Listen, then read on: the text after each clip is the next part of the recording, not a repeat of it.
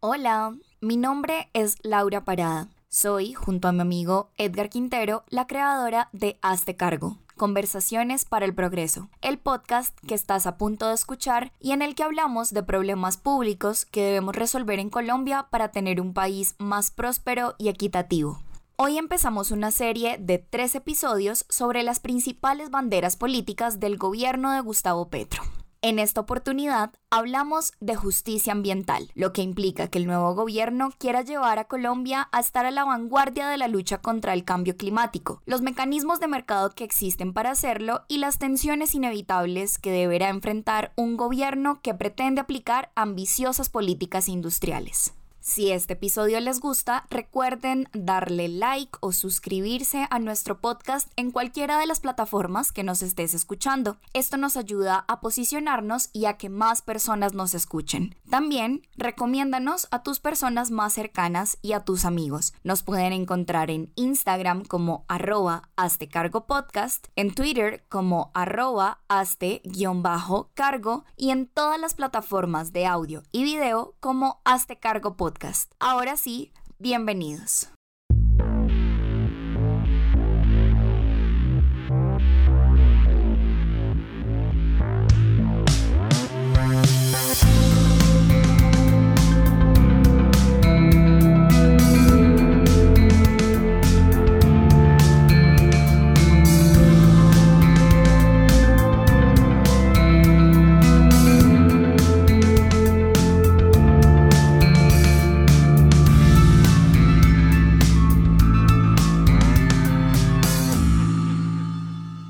Lanzo una pregunta, reflexión que, que, es retórica porque yo, yo tengo como una respuesta sobre eso. Pero tú, des, tú dices, claro, eh, Colombia es el segundo país más biodiverso, ¿no? Y como tú también lo dices, eh, por primera vez en, en, en, la historia contemporánea de Colombia, tenemos un gobierno que pone la agenda del medio ambiente en el centro de, de, del debate público y de, sus, y de sus políticas. Petro lo ha dicho, quiere que Colombia sea un país vanguardia en la lucha contra el cambio climático. ¿no? Una gran potencia de la vida. La gran potencia, la gran potencia de la vida.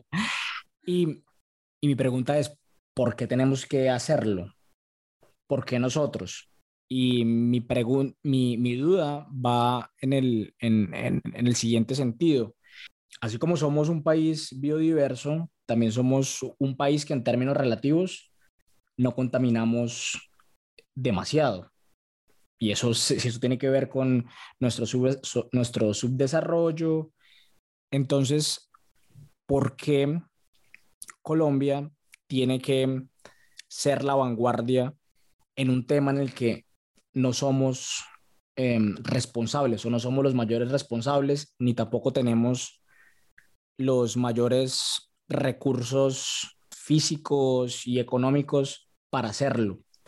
Y pregunto por la, por la responsabilidad, eh, es decir, cuál es la razón por la que está bien ser líderes en, en contra del cambio climático, porque esa, esa responsabilidad genera una serie de, de, costos. Costos que son además muy, muy, muy fuertes sobre todo a corto plazo, ¿no? Es decir, que hay que mm, vamos a perder plata, a cambiar como nuestras formas de vida rápidamente en, en, en, en corto, mediano plazo. Eh, y mi pregunta es, ¿por qué vale la pena hacerlo? O sea, yo no sé si es que todavía no somos lo suficientemente conscientes de que como especie tarde que temprano está súper latente la posibilidad de que nos extingamos. De hecho, el planeta Tierra ya ha pasado por cinco extinciones. La más reciente fue hace 65 millones de años con el Cretáceo. Estudié esto, en realidad, o sea, lo estudié para decirlo porque me parece importante hablar de, de mm, lo importante que es tener esa conciencia de finitud para realmente empezar a hablar de estas cosas. Y a la larga lo que nosotros estamos haciendo con todo esto de poner la justicia ambiental sobre la mesa no es más que retrasar esa extinción. Entonces, ¿qué pasa? Que muchos de los nosotros como país precisamente por el hecho de tú tener los recursos y de tener los insumos, eh, de la misma manera tenemos la capacidad para decir, oiga, venga, eh, si bien yo no he hecho el daño, yo sí soy como esa gran reserva ambiental que de alguna manera podría salvar el mundo. Sí. Y, y, pasa que, yo no sé si tú te has fijado en esto, pero en las películas, en todas las películas en las que se acaba el mundo, a Colombia nunca le pasa nada. O sea, es bien raro, pero en serio. También es que muchas veces ni estamos, ¿no? Entonces... Sí. Y solamente por eso nosotros tenemos la capacidad de liderar ese, ese tipo de, de discursos y de debates que en este momento siento que se, se están rindiendo y porque al mismo tiempo, gracias a que somos un país subdesarrollado, pues que, a ver, igualmente el desarrollo se mide en formas muy diversas y es algo muy como de, de, pensamiento de solamente existe un polo norte y un polo sur, el decir que somos subdesarrollados, pero digamos que industrialmente eh, sí es así y uh -huh. en este momento precisamente dentro del campo ambiental es donde está el, esa, esa mina de oro esa, esa pepita de oro que nos puede permitir ser precisamente un país muy industrializado y eh, súper a la vanguardia de lo que es la protección de, pues de, del medio ambiente. Me interesa como esta parte como más eh, eh, filo, de debate como filosófico, político, en el que, en el que nos, nos preguntamos por qué debemos hacerlo, cuál es, cuál es la, la, la justificación, porque es decir, tú tienes razón, los desequilibrios ecológicos y eh, el daño al medio ambiente pues no reconocen fronteras, estados, ¿no? Estas eh, invenciones eh, nuestras. Entonces, en ese sentido, claro que desde, desde Colombia podemos pensar, podemos liderar una, um, unas políticas para, para mejorar el medio ambiente, por supuesto. Pero mira que yo me, yo le, leyendo sobre vainas de, de, de, Antioquia, donde, donde vivo, yo vivo en Medellín, me encontraba con, con el siguiente dato, es de, de, un empresario, Nicanor Restrepo, un empresario muy, muy, muy reconocido aquí, aquí, aquí, aquí en la ciudad, que pues perteneció como al, al grupo empresarial antioqueño, que lo que llamaba el sindicato antioqueño, y, y que bueno, que básicamente como que tiene esta mentalidad como clásica del, del, del, del desarrollo, de, de, la, de, la, explotación de los recursos eh, naturales, de, la acumulación de, gran capital para el desarrollo de empresas, ¿no? Como muy, muy economía eh, industrial como el desarrollo es explotar los recursos, hacer fábricas, acumular capital, etcétera, etcétera, ¿no? Producción y, en masa. Uh -huh. Exacto, exacto. Todo, todo, lo que estamos como cuestionando hoy en día. Entonces el man, el man, eh, el man. El señor Nicanor. Sí, señor. eh, como haciendo el, el, el, el mapeo de, de, los recursos de Antioquia, él decía que mm, Antioquia tiene el potencial para producir el 25% de toda la energía hidroeléctrica de, de, del país, ¿no? Por la, las, las fuentes eh, hídricas que hay, que hay, en Antioquia y también por su, por su topografía, que lo hace como, como ideal para, para, para ese tipo eh, de, de, energía, ¿no? Y entonces, claro, eh, uno después ve como el desarrollo económico de Antioquia y dentro de su dentro de ese desarrollo está eh, la construcción de grandes proyectos de, de, hidroeléctricas, ¿no? Y de energía en general. Y, y de energía en general. Uh -huh. eh, y claro, uno, uno, va, uno va uniendo puntos y, y, ve que una de las grandes empresas públicas de, de, de, de la región es, es Empresas Públicas de Medellín, EPM, que luego es uno de los que produce más ingresos para, para Medellín. Eso se, se, se, se como que se, se, distribuye, es como el, como, el, como el gran músculo financiero de, de las intervenciones públicas en, en la ciudad, ¿no? Uh -huh. Es decir, que ese, esa, em, esa forma de desarrollo finalmente eh, impacta en, en todo, en todo.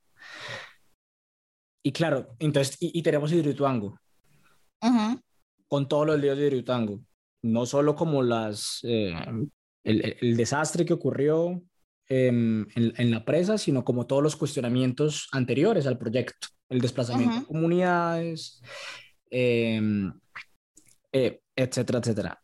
Y bueno, estaba leyendo sobre todo eso y justo hablo con, con un político local que está en el empalme entre Antioquia y, Gustavo Petro. Y le pregunto como por, por, por eso, como la, la, si está de acuerdo con la visión sobre el medio ambiente eh, que, tiene, que tiene el gobierno y cómo eso como cuestiona la forma en la que, en la que nos hemos desarrollado, en la que se ha desarrollado la región en los últimos 30, eh, 40 años. Y efectivamente, él confirma que en este gobierno no habrán más hidroituangos, no habrán más megaproyectos eh, de energía a esa, a esa, escala, ¿sí? Y mm, entonces, cuando, cuando dicen eso, suelen em, decirme, y con razón, suelen decir y con razón, cuáles son como los efectos positivos de eso, ¿no? Como respetar la vida de las comunidades, lo que tú decías, el medio ambiente como sujeto de derechos, eh, las, las grandes afectaciones que hacemos cuando hacemos esos, esos proyectos. Pero creo que a, a mí, mi, mi, mi, mi, gran como, como duda es, listo, es verdad, hay, hay, hay unos beneficios eh, que son importantísimos, pero creo que no me hablan mucho de los costos que eso tiene, ¿no? Y de cómo, y de cómo hacemos para, para mitigar el impacto de esos costos.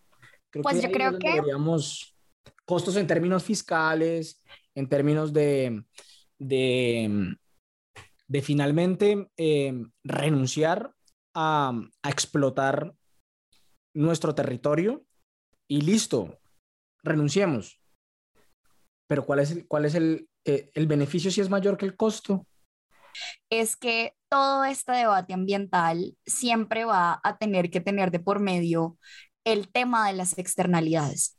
Sí. que son las externalidades, pues para el que eh, escuche esto y no le suene tanto, pues resulta que básicamente siempre que uno va a hacer un proyecto, tanto a nivel privado como a nivel público, eh, a la larga el proyecto en sí mismo va a tener ciertos impactos y ciertas consecuencias. ¿Qué es lo que pasa? Que esos impactos y consecuencias pueden a veces ser positivos y a veces pueden en cambio ser negativos.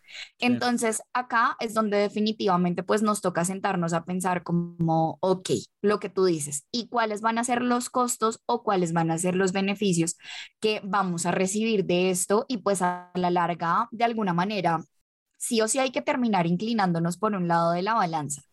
O asumes el costo, que digamos es el costo que hasta la fecha hemos eh, asumido, el, por ejemplo, el explotar nuestros recursos naturales, tener un montón de dinero, pero que a la larga ya estemos pensando como, ah, bueno, ¿y qué pasa si esto el día de mañana se acaba?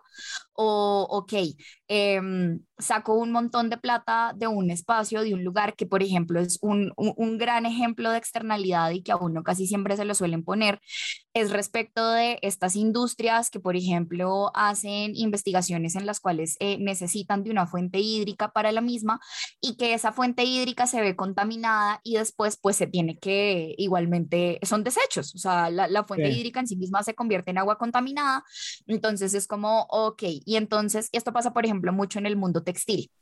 Tú empiezas, haces todo el proceso, la tintura de la ropa y al final esta agua que se termina botando, pues, ¿qué? O sea, ya no es agua potable. Ahora, igualmente, por ejemplo, ¿dónde se va a desechar? Se termina desechando en una fuente que en cambio sí es limpia o puede pasar por un tratamiento. Entonces, todo, todo eso en sí mismo son las externalidades y al, al final decir, ok, y de estas cosas positivas o negativas que pueden resultar, ¿quién va a tener que asumir el costo de todo esto? Sí.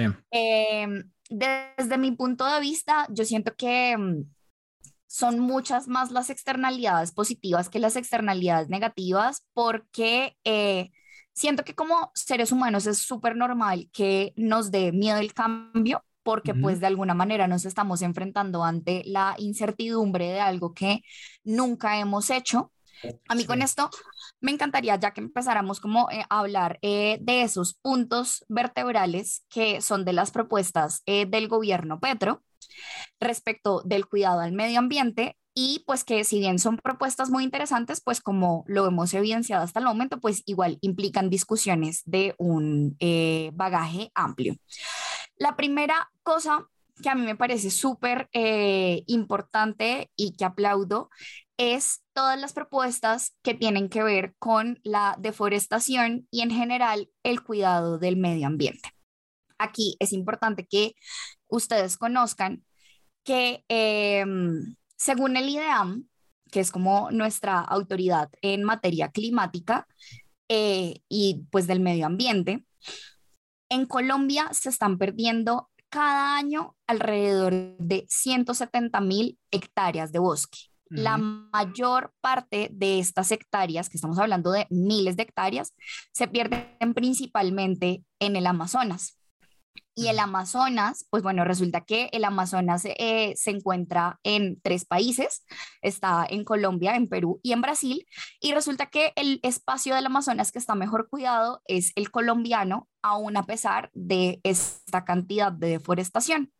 Y resulta que, pues bueno, yo no sabía, el Amazonas tiene como un impacto en el mundo eh, gigante. El, Amazonas tiene la posibilidad de ser un pulmón del medio ambiente, pero también, por ejemplo, controla una gran cantidad de... Mm, toneladas hídricas que se mueven en precipitaciones. Eh, en especial, el Amazonas, por ejemplo, logra determinar la, la cantidad de precipitaciones que van a suceder en América Latina y eh, además de eso, pues es como uno de los espacios más biodiversos, tanto a, tanto a nivel de fauna como a nivel de flora para, para el mundo.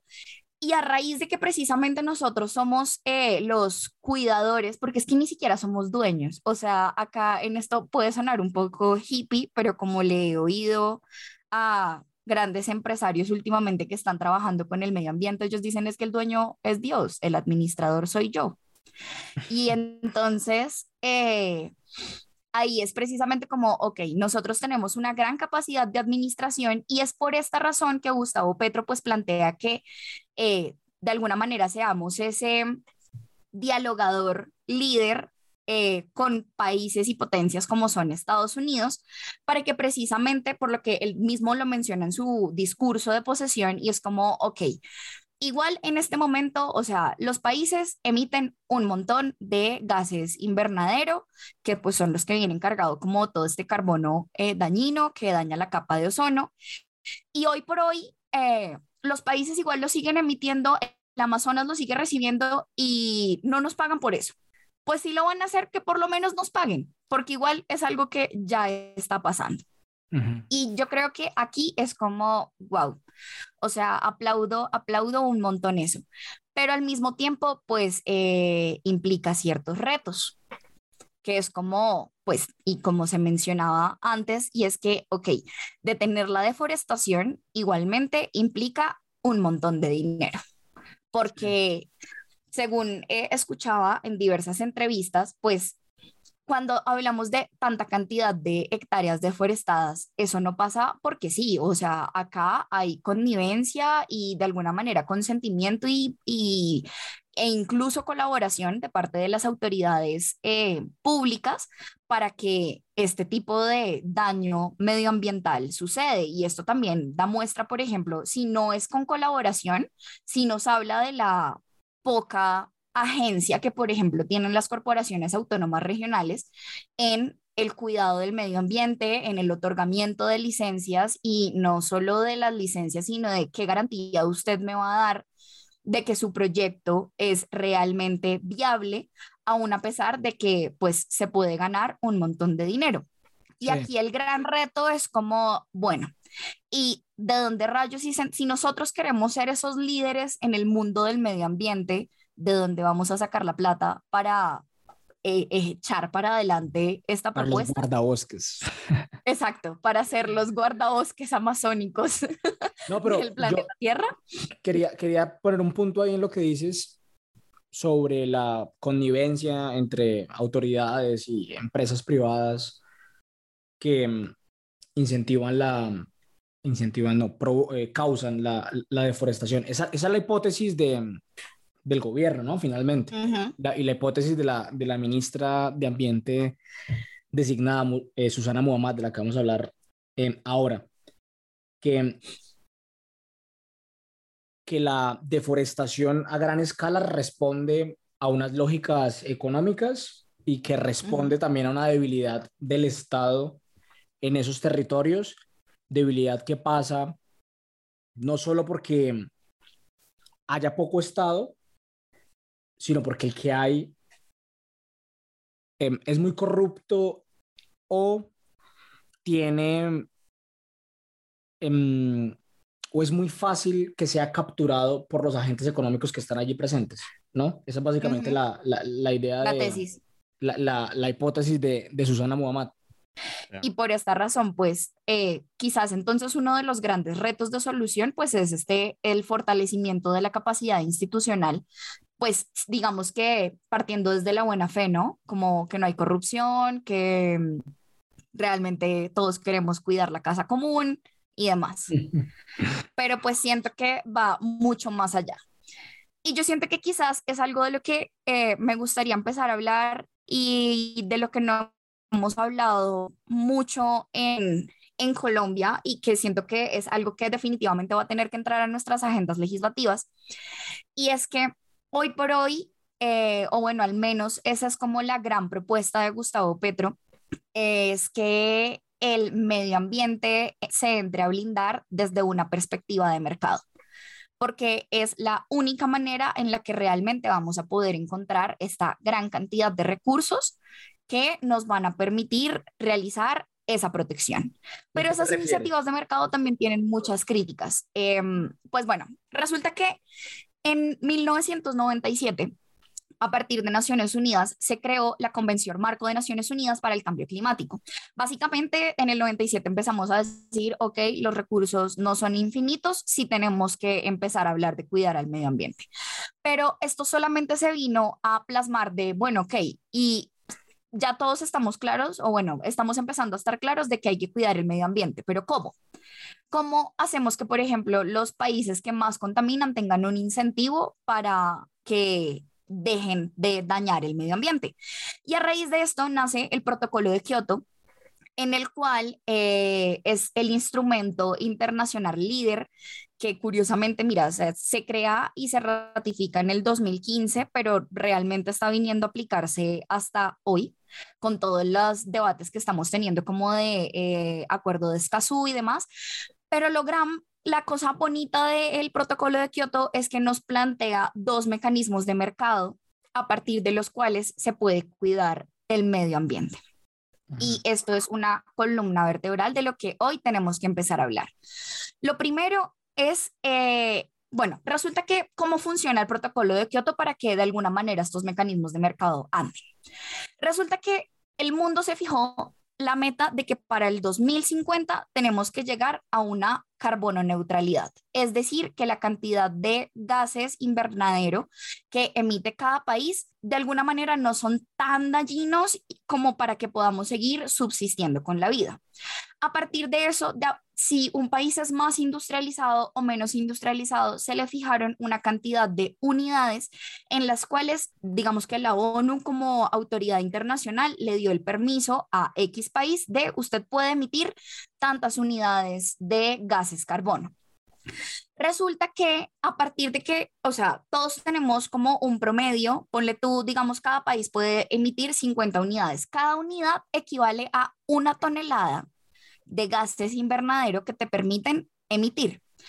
Hay países que ya emiten la cantidad que les ha sido fijada y más. Hay países que en cambio tienen una cantidad de unidades y ni siquiera emiten esa cantidad de unidades. Entonces acá es donde entra el mecanismo de mercado y es así, que si usted es un país de los que tiene esa cantidad de unidades en los que le permiten la emisión de gases carbono, pero todavía no los utiliza del todo, entonces de alguna manera usted le vende a través de un bono de deuda pública, le vende la capacidad de que, eh, digamos, otro estado que en cambio está sobre limitando su capacidad de emisión, le empiece a pagar a usted como por recibir o por esa emisión adicional que él sí está emitiendo y que usted no yo te doy plata y te, te doy plata para que tú de alguna manera me permitas contaminar más, pero ¿cuál es la cosa? Que el país al que, al que le está llegando el dinero que digamos es el que le da el permiso al otro de, ok, puedes utilizar unidades de más, utilizas mis unidades de contaminación, es que el compromiso está en que yo que recibo la plata, digamos Colombia, eh, voy a implementar entonces una serie de proyectos sostenibles que lo que van a hacer es mitigar esa cantidad adicional de emisiones que usted saca. Entonces, ¿cómo es esto? Pues de por sí en Colombia, eh, de por sí eh, ya el año pasado, para septiembre del año pasado, es el primer país que ha emitido como el protocolo para eh, vender bonos soberanos, se llaman acá en Colombia, y estos bonos se están vendiendo tanto en dinero local, es decir, en pesos colombianos, como en dólares, porque lo que permiten es que sean financiadores tanto de deuda interna como de deuda externa. Entonces, eh, según este protocolo de bonos soberanos que fue emitido el año pasado por el Ministerio de Hacienda, en Colombia se han creado 27 alternativas de proyectos sustentables y sostenibles, como son, por ejemplo, en agua potable, en transporte eh, público pero limpio, en reforestación, en los que básicamente Colombia le dice a otro estado del mundo que si está siendo súper contaminante, como venga, págueme. De hecho, cada alternativa tiene una posibilidad de inversión de hasta 2 billones de pesos, pero el, digamos que acá la gran crítica es como por parte de los ambientalistas y de los activistas del medio ambiente es como, ok, pero esto es algo supremamente hipócrita porque al final no estamos disminuyendo en sí mismo la contaminación, sino que le estamos dando el permiso a otros de contaminar aún más a costa de que, pues sí, en tu territorio trates de implementar como ciertos mecanismos que pues sí van a terminar siendo favorables para el medio ambiente. En Chile y en Brasil, que son los otros dos países latinoamericanos que ya han sacado bonos de inversión de carbono, eh, sí han llegado a obtener ganancias de billones de dólares, miles de billones de dólares eh, a partir de estos mecanismos. Lo que se espera es que Colombia, pues también, que es lo novedoso de Colombia, que es el primer país que lo saca para inversión en moneda local, llamando a los empresarios privados a decir, oiga, venga, invierta aquí, que yo también le doy un montón de eh, cierto grado de rentabilidad.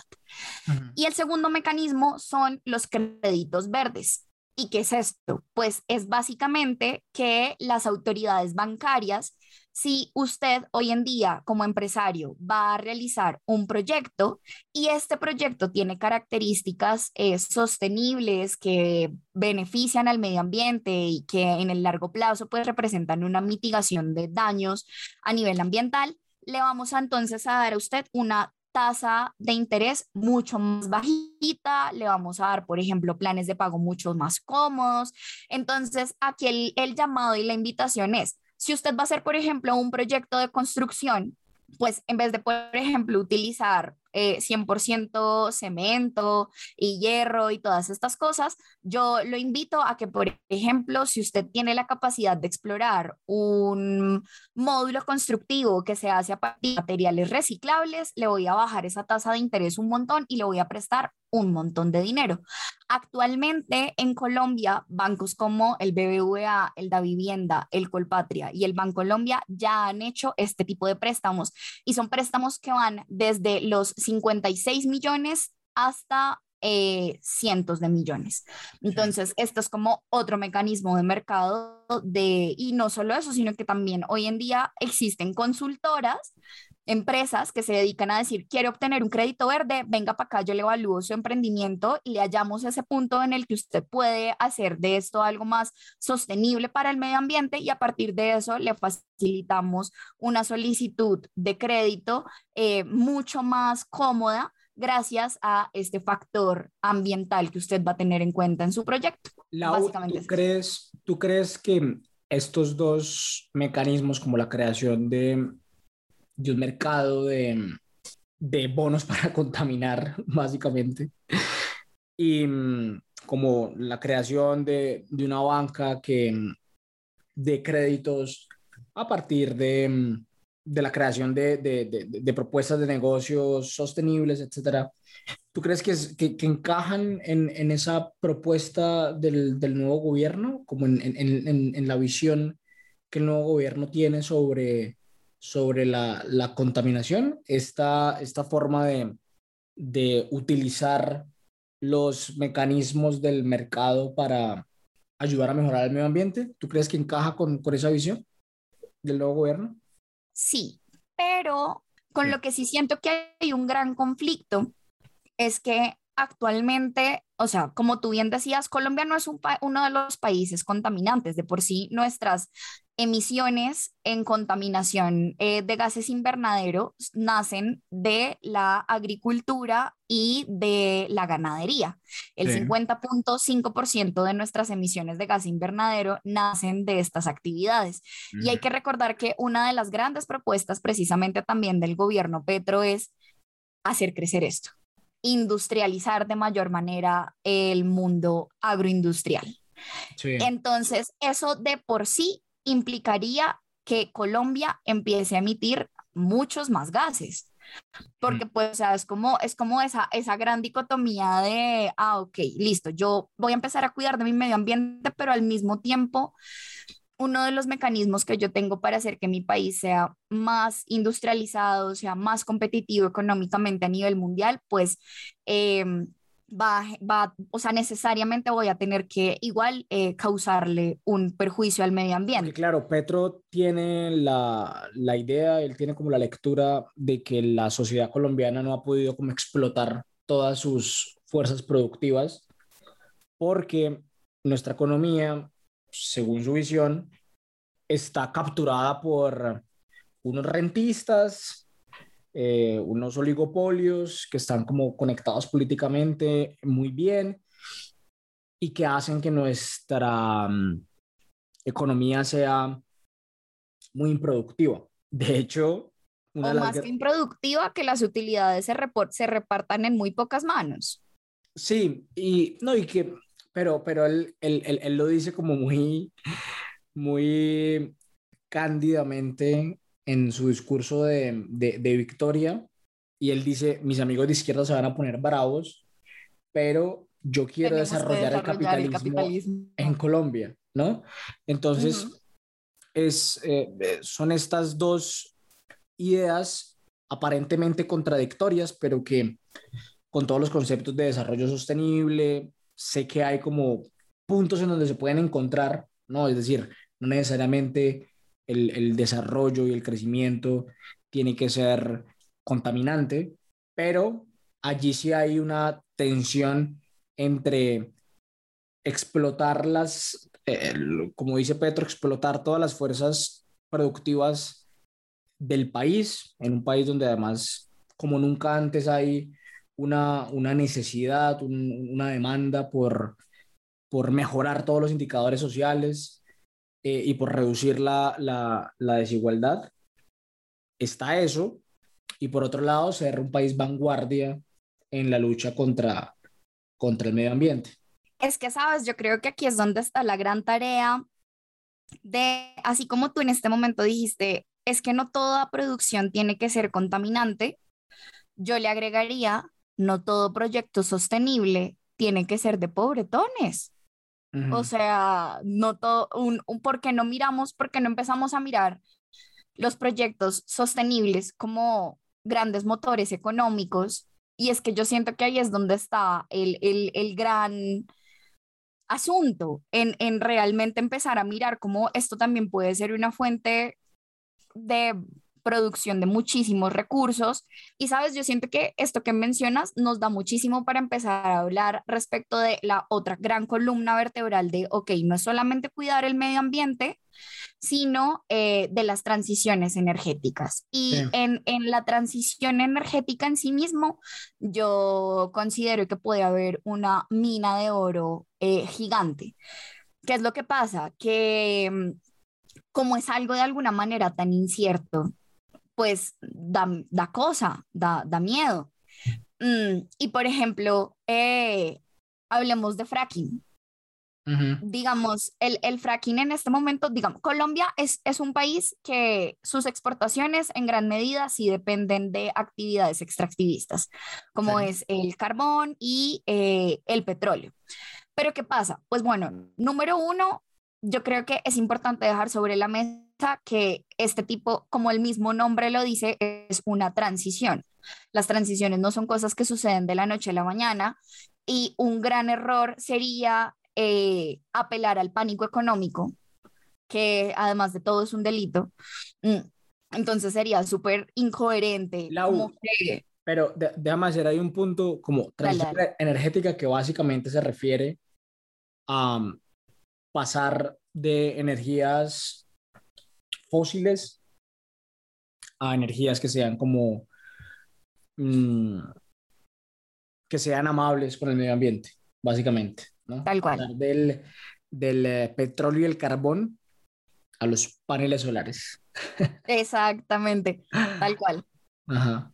Pero hoy en día, o sea, de verdad es que los avances son muchos. O sea. Yo, yo, yo, yo ahí te pongo, yo ahí te pongo un ejemplo de por qué, a pesar de entender como la importancia de, de implementar políticas que protejan el medio ambiente y que además ese va a ser como el tema de, de, nuestra generación seguramente, cómo hacemos para, para enfrentarnos a ese dilema, a, ese problema que, que pues básicamente, o es que si no lo resolvemos, eh, pues nada va a tener sentido, ¿no? Pues eh, sí, sí, sí, si no somos conscientes de los costos que vamos a tener que asumir en, en mediano plazo y los cambios en los estilos de vida que vamos a tener, pues... Eh, vida digna tampoco va a existir. Pero mm, mi problema es que no se hable lo suficientemente eh, o, que no sean, no sean explícitos en los costos que vamos a tener que asumir, ¿no? Y que solo hablen de las virtudes de estas políticas. Y está el tema de la gasolina. En Colombia eh, tenemos un fondo público que subsidia el precio de la gasolina. Y por eso el precio de la gasolina lo tenemos a, el precio que lo tenemos, 9.150. El galón, sí, que son como, ajá. 80, el, el, el galón de gasolina. Una forma de manual económico para desincentivar el uso de los carros particulares, para incentivar los transportes colectivos, que la gente entienda que tenemos que transitar hacia otras formas de movernos, eh, otras formas de transporte, es eliminar el subsidio. Y listo, hablemos de las virtudes de, eliminar el subsidio de la gasolina, ¿no? Que va, que va a haber menos carros, que vamos a tener que eh, movernos de otras formas, la bicicleta, eh, el, el, bienestar físico de montar bicicleta e ir de tu casa a la oficina todos los días en bicicleta. sí, ahora cuéntame los problemas de que mañana amanezcamos con un galón a 20 mil pesos, ¿no? Pues yo siento que ponerlo así es bien extremista. Sí, sí, sí, esto es una caricatura. generando. O sea, yo digo como, primero, o sea, y es algo que quizás de, de, los grandes miedos que ahorita pasaban y era como, pucha, no, si ganan Petro, mañana las, las gasolineras van a amanecer sin gasolina. Y pues es como, hey, no. Y yo siento que acá la gran tranquilidad de la cual hay que hablar es que esto eh, tiene que ser una cuestión progresiva. Definitivamente que las cosas se hagan más caras sí termina siendo un desincentivo para que las consumamos. Sí, sí. Pero tengo entendido, según lo que estudiaba y también como las manifestaciones que han dado el equipo económico de Petro en el momento en el que se estaba haciendo como toda la, la campaña política y demás, y es que el Estado colombiano actualmente igual nosotros ya tenemos firmados contratos tanto de explotación como de exploración por los próximos 15 años. Sí. ¿Qué es lo que va a pasar? Que eh, pues ya no se van a firmar más contratos de exploración y explotación porque hasta el momento hay ya más de 30 empresas a las que se les han entregado este tipo de licencias por un plazo que tampoco es cortico. Mm, teniendo en cuenta además que, por ejemplo, para el 2030 tendríamos que estar cumpliendo un, un montón de objetivos de desarrollo sostenible. Eh, y lo que sí se está planteando en este momento es como, ok, si ya tenemos esta cantidad de contratos firmados pues uno, ¿cuál es la necesidad de firmar más? Cuando podemos empezar a destinarle el foco a otro tipo de cosas. Y dos, pues ok, em, reevaluemos y miremos realmente la pertinencia de si nos toca celebrar más contratos, prorrogar otros cuantos, pero en un plazo que esté un poco más cercano a que se cumplan esos 15 años en los que yo como Estado colombiano ya te he dado el permiso de estar funcionando. Entonces, de alguna manera es como pues si se va a eliminar el subsidio, probablemente sí, pero no creo que eso no, llegue no, a suceder no, en no, estos no, cuatro pero, años. Pero, pero para, para aclarar, es decir, Petro ni siquiera se, se, se ha pronunciado Que yo sobre sepa ni eso. ha hablado de eso. No, Ajá.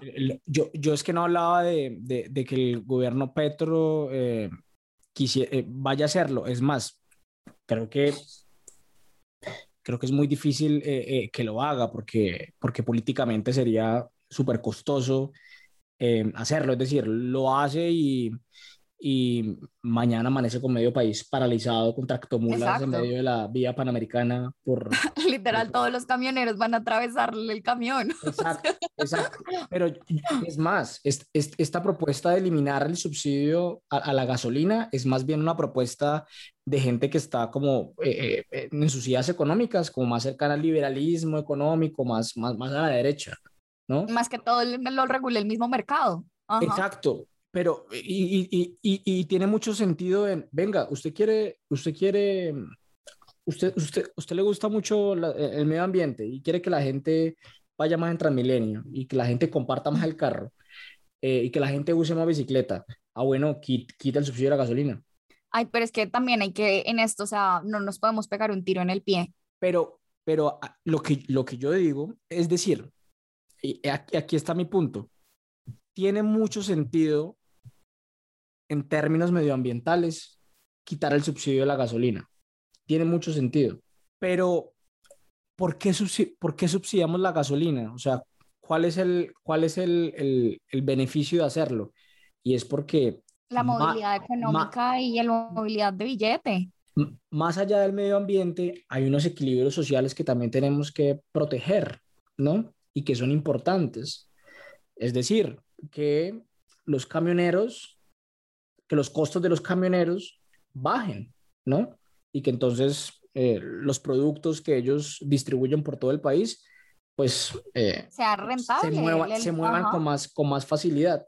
Entonces, hay- e- ese, e- ese es mi punto. Hay, hay cosas como subsidiar la gasolina que en realidad lo que estamos haciendo es pagando para que la gente contamine, que no tienen, no tienen sentido medioambiental, tienen otro sentido, tienen, tienen, Económico. tienen un sentido económico, tienen, tienen un sentido de, de, de, proteger a, a, ciertas personas, de, de, de, salvaguardar como cierto equilibrio social y político, pero para allá vamos. Es decir, vamos para un mundo donde la gasolina va a ser más cara, ¿no? Uh -huh. Vamos para un mundo donde vamos a desincentivar el, los usos del carro. Pues es que va a llegar el día en el que el raro sea el que tenga el carro de gasolina. Claro, pero, pero y, y, y, entonces tenemos que hablar de los costos de, y de los desequilibrios sociales que va a generar empezar a implementar políticas a favor del medio ambiente.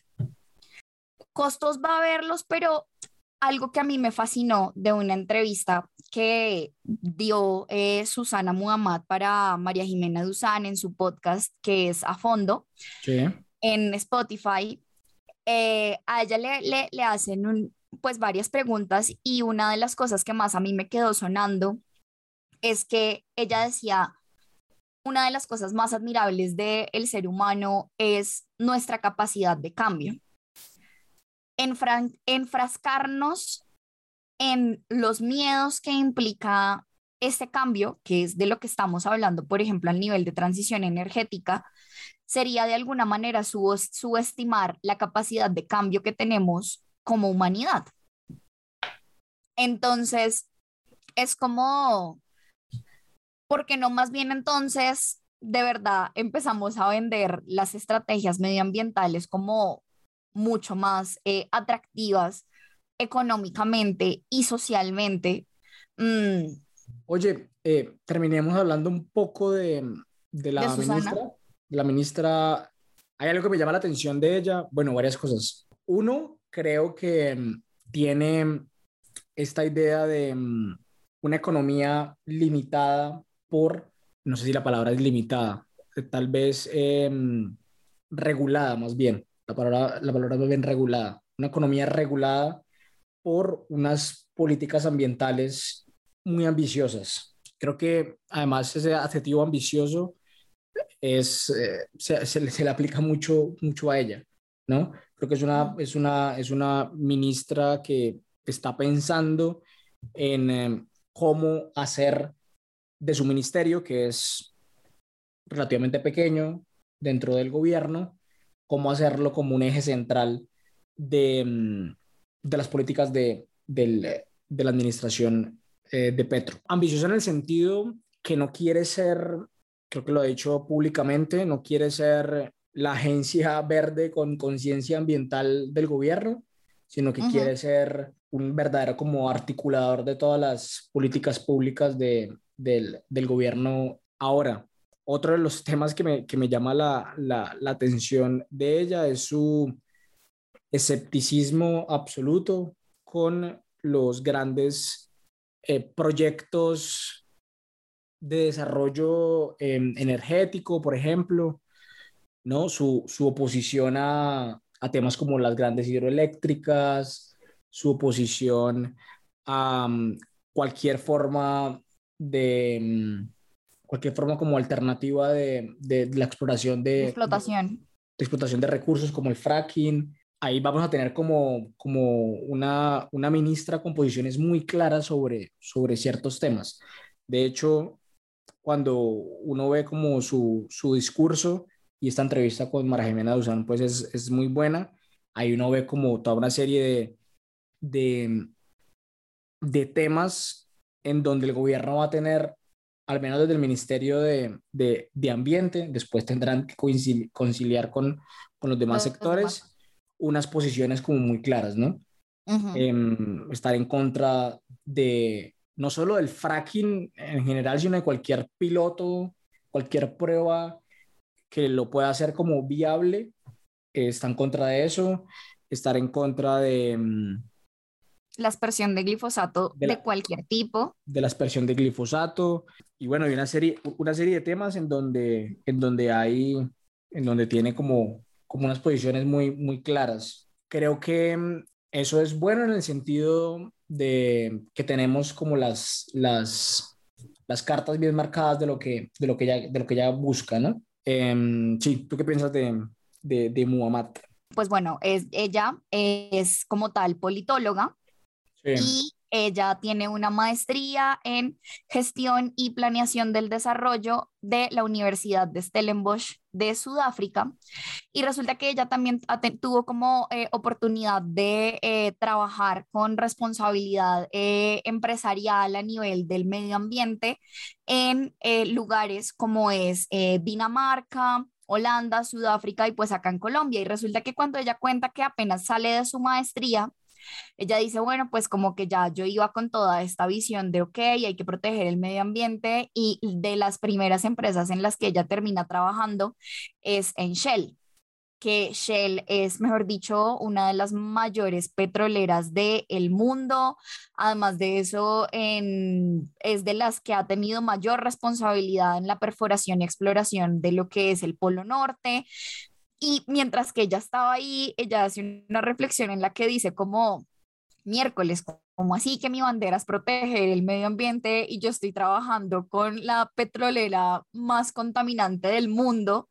Eh, y es como, y aquí yo creo que se deja súper en evidencia esa gran tensión de la que hemos hablado todo el episodio y es que hasta los más contaminantes tienen que tener una oficina de protección del medio ambiente y es lo que ella empieza a aplicar y después de esto pues ella como que empieza ya más a militar hacia el lado de la política y hacia el lado del ambientalismo.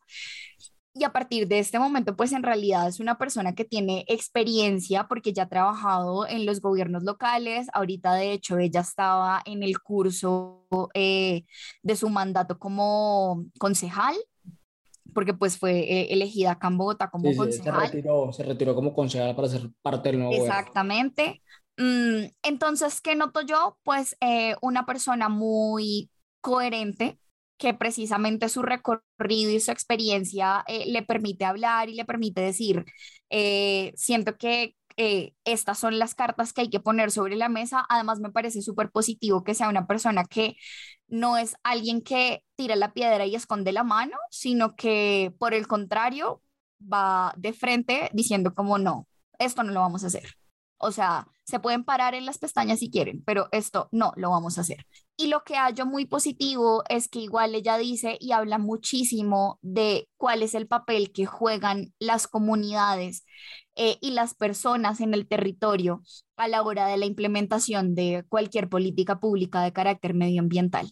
Creo que Susana Muhammad evidencia como, como nadie sus ideas, esa tensión que va a recorrer el gobierno Petro entre esta suerte de, de proyecto modernizador, este desarrollismo que quieren implementar y ser un líder en la lucha contra el cambio climático, porque creo que Susana Muhammad sí tiene una, una, una visión sobre, sobre el capitalismo y sobre nuestras formas de vida que pueden chocar, mm, pueden chocar frontalmente con proyectos industrializadores a, a, gran escala, con este concepto de, del Estado emprendedor como articulando y incentivando grandes proyectos de desarrollo en el país para dar como este gran salto adelante que nunca hemos dado en, Colombia, que creo que es lo que creo que es la, es la gran ambición de, de Gustavo Petro.